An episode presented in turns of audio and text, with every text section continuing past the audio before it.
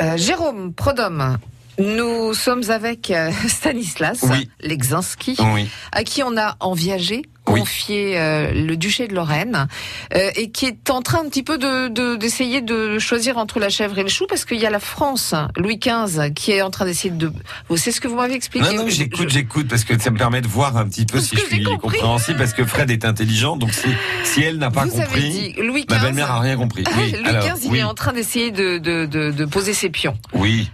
C'est Oui. l'occasion qui fait le larron tout ça. hein. à Stanislas l'impression qu'il est libre. Ce qui est totalement Ah non non ah non. Ah alors non, alors non je me pas. suis mal expliqué parce que en fait en gros Louis XV d'ailleurs c'est plutôt fleuri hein parce que Louis XV à l'époque euh, il est plutôt euh, il est en fin d'amour avec Marie d'Exinska de mémoire. Euh, je me demande si C'est pas l'époque où il sort avec les filles de Nel. C'est-à-dire bon c'est triste il a quand même tenu 10 ans c'est pas si mal Oui, oui, merci Jérôme.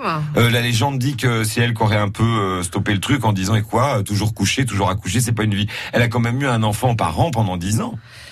Hein Oui. Donc là, il commence un petit peu. Louis XV, il, a, il s'est rendu compte assez tard qu'il était beau gosse.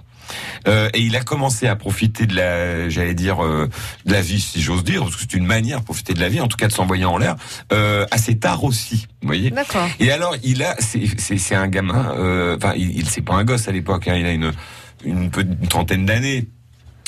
Il a, comment je dirais ça, euh, euh, longtemps. euh, il aime bien l'habitude. D'ailleurs, ce sera un point commun de Louis XVI avec Louis XVI, son, petit-fils.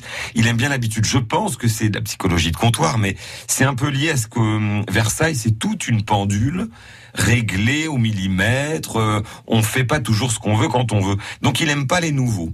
Et alors, c'est plutôt rigolo, c'est qu'il commence avec une fille de Nel, la fameuse duchesse de Château, qui deviendra duchesse de Châteauroux.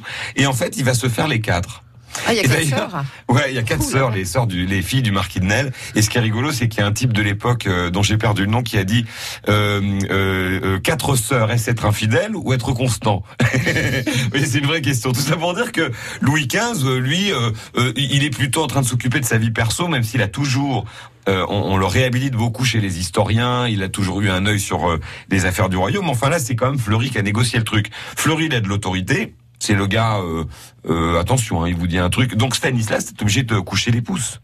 C'est-à-dire que Stanislas, il est arrivé en disant bon alors la convention de Meudon là c'est super, j'ai la Lorraine, bon je veux bien. Alors il écrit dans une lettre à Marie Lexinska, c'est bien le minimum. C'est-à-dire qu'en gros lui il a l'impression, il, il vous parle de royaume comme moi je vous parlerais d'un appart. hein. En fait, il trouve que c'est dû. Bon, il, dit, en tout, il trouve que c'est juste la bonne taille. Lui, il aurait préféré quand même être roi de Pologne, enfin euh, rester Ah. roi de Pologne, vous voyez. Ouais.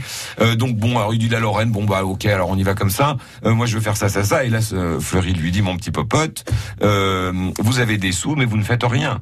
Euh, le but, c'est quoi? C'est de d'amener la Lorraine à devenir française. Donc, on nomme le chancelier de la Galésière, qui est resté de funeste mémoire, pour commencer à mettre des lois françaises à la place de la tradition lorraine. On est en période de transition. Voilà, et, et d'ailleurs un très bon exemple, c'est un lieu dit dans, devant lequel vous passez souvent euh, quand il y a des ralentissements sur euh, la 31, c'est les baraques. Ouais. Vous savez les baraques. Bah, les baraques, c'est une des Ouais. premières applications de, de- des lois françaises. En Lorraine, on ne connaissait pas la corvée. C'est-à-dire cette obligation de faire quelque chose euh, qui n'est pas un impôt, si j'ose dire, parce que c'est pas de l'argent qu'on vous demande, c'est du temps. Et donc, euh, une des premières mesures de la Galésière, c'est évidemment de faire une route plus sympa pour aller à Paris, parce que le Ouais, but, c'est que les Lorrains aillent plus vite sur Paris. Donc, on va rétablir la corvée et imposer au sujet de Stanislas de creuser cette route euh, qui est l'ancêtre de euh, la 31. Euh, le- on- les, les, les, comment dirais-je, les travailleurs se reposant dans des baraques euh, le soir après le boulot. Voyez Donc ça, donc ça a en gros, si je résume, ouais. Stanislas, il a aucun pouvoir. Mhm. Il est symbolique. Il va euh, pourtant se faire aimer des Lorrains parce que à, à son niveau, euh, l'argent qu'il touche, il va le, le redistribuer d'une certaine manière. Mais on a toujours une Lorraine. Oui. Une. euh, Symboliquement, il a d'ailleurs toujours une garde lorraine avec des costumes, je crois, jaune jonquille, euh, des gars qui veillent sur lui. Euh, mais tout le monde se dit ça va pas durer. Il a 60 ans bien tapé.